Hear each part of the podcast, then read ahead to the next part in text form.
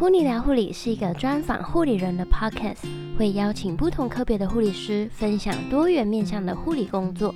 噗妮聊护理，陪你聊聊护理，我们节目里见喽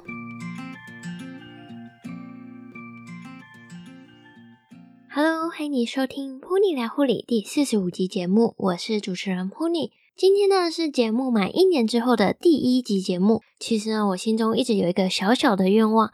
就是呢，希望能够重新自我介绍一次。如果你有听我的第一集节目自我介绍，是不是觉得有一点烂呢？今天呢，我会用短短的时间更新一下自我介绍，然后来和大家分享一下当初工作是如何选科别的。其实呢，我也是花了一些精力在选科别上面。如果想要看本集节目的文章，请在网址上面输入 punilife.com 斜线护理就业选科别。拼法是 p u n i l i f e 点 c o m 斜线护理就业选科别，那就让我们一起来收听本集的节目吧。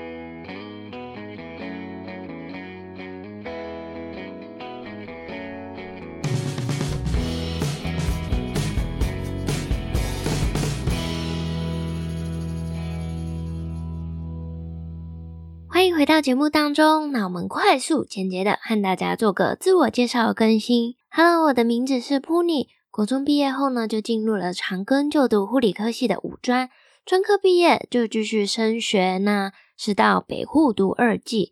之后毕业之后呢，就到了医学中心的神经外科病房工作将近三年的时间。因为一些人生的规划呢，现在是到癌症医院担任门诊的护理师。那在去年，也就是二零二零年的九月呢，转到了化学治疗室工作。目前除了会在化学治疗室，也会 PRN 的在肿瘤内科门诊以及健检体检室工作。其实呢，还蛮多元化的。至今工作迈入了第六年，那我呢，也是一直在寻找护理以外还有没有什么可以发展的部分。也就因此诞生了《噗妮聊护理》这个节目，希望能够透过访问不同科别的护理人员，让自己能够持续的找寻方向，也想帮助和我一样一直在摸索未来、寻找目标以及方向的护理师、护理科系的学生，有一个管道可以更加认识护理工作。那也非常欢迎你订阅、追踪以及分享给身边的人，让大家都能够更加的认识护理工作。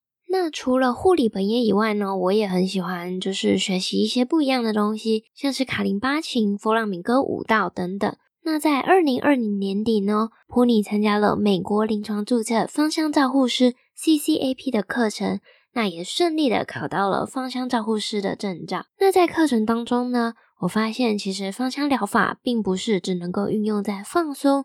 舒缓压力、SPA 按摩这一些部分，其实对于止痛、消水肿、预防以及缓解湿滞、鼻塞啊、过敏啊、肌肉放松这一些都会有一些疗愈效果。那 Pony 之后呢，也会在个人网站上面和大家分享这一部分的知识。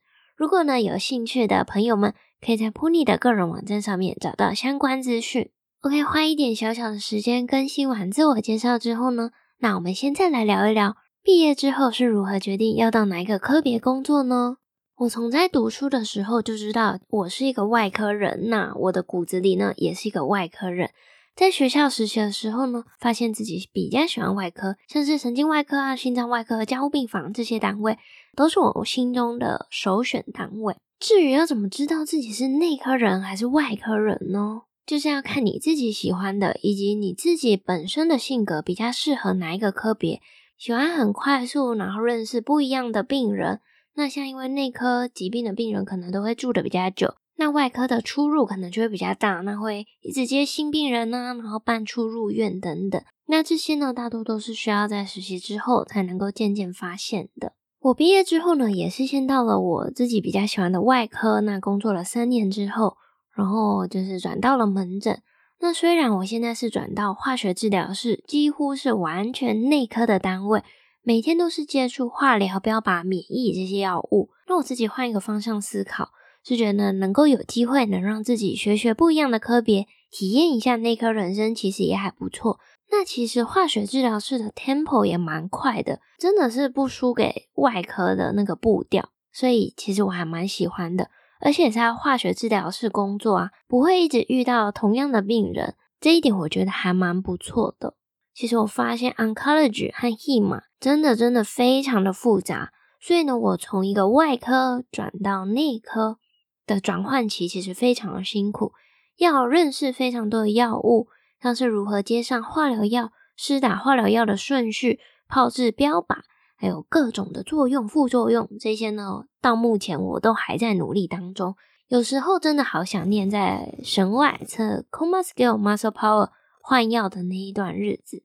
话说回来，当时我在毕业之后到医院面试，就会呢填写一张有关于工作单位的志愿，通常可以填写三到五个志愿。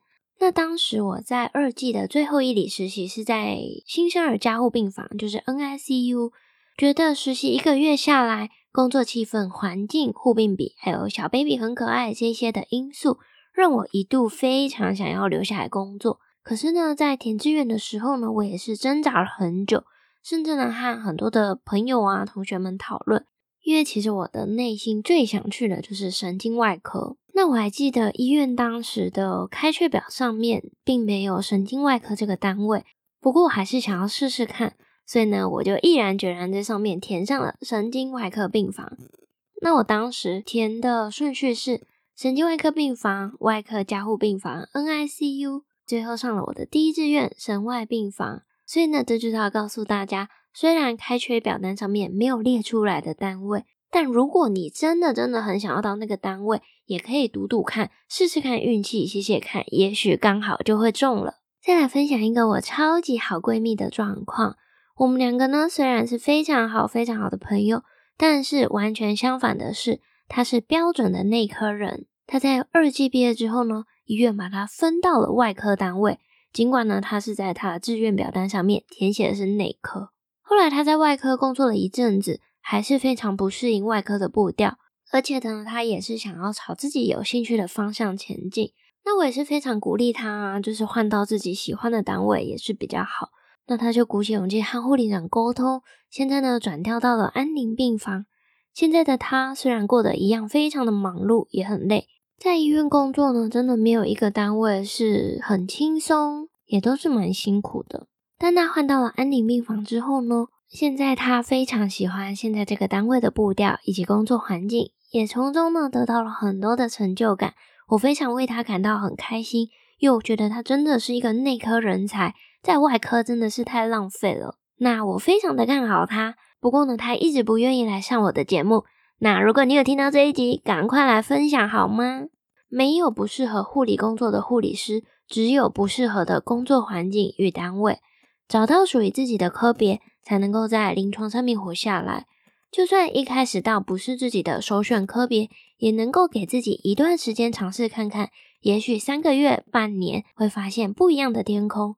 但如果还是真的不适应，每天都吃不下啊、睡不着啊、忧郁，也许呢能够和你的长官讨论看看，是不是有换单位的可能性。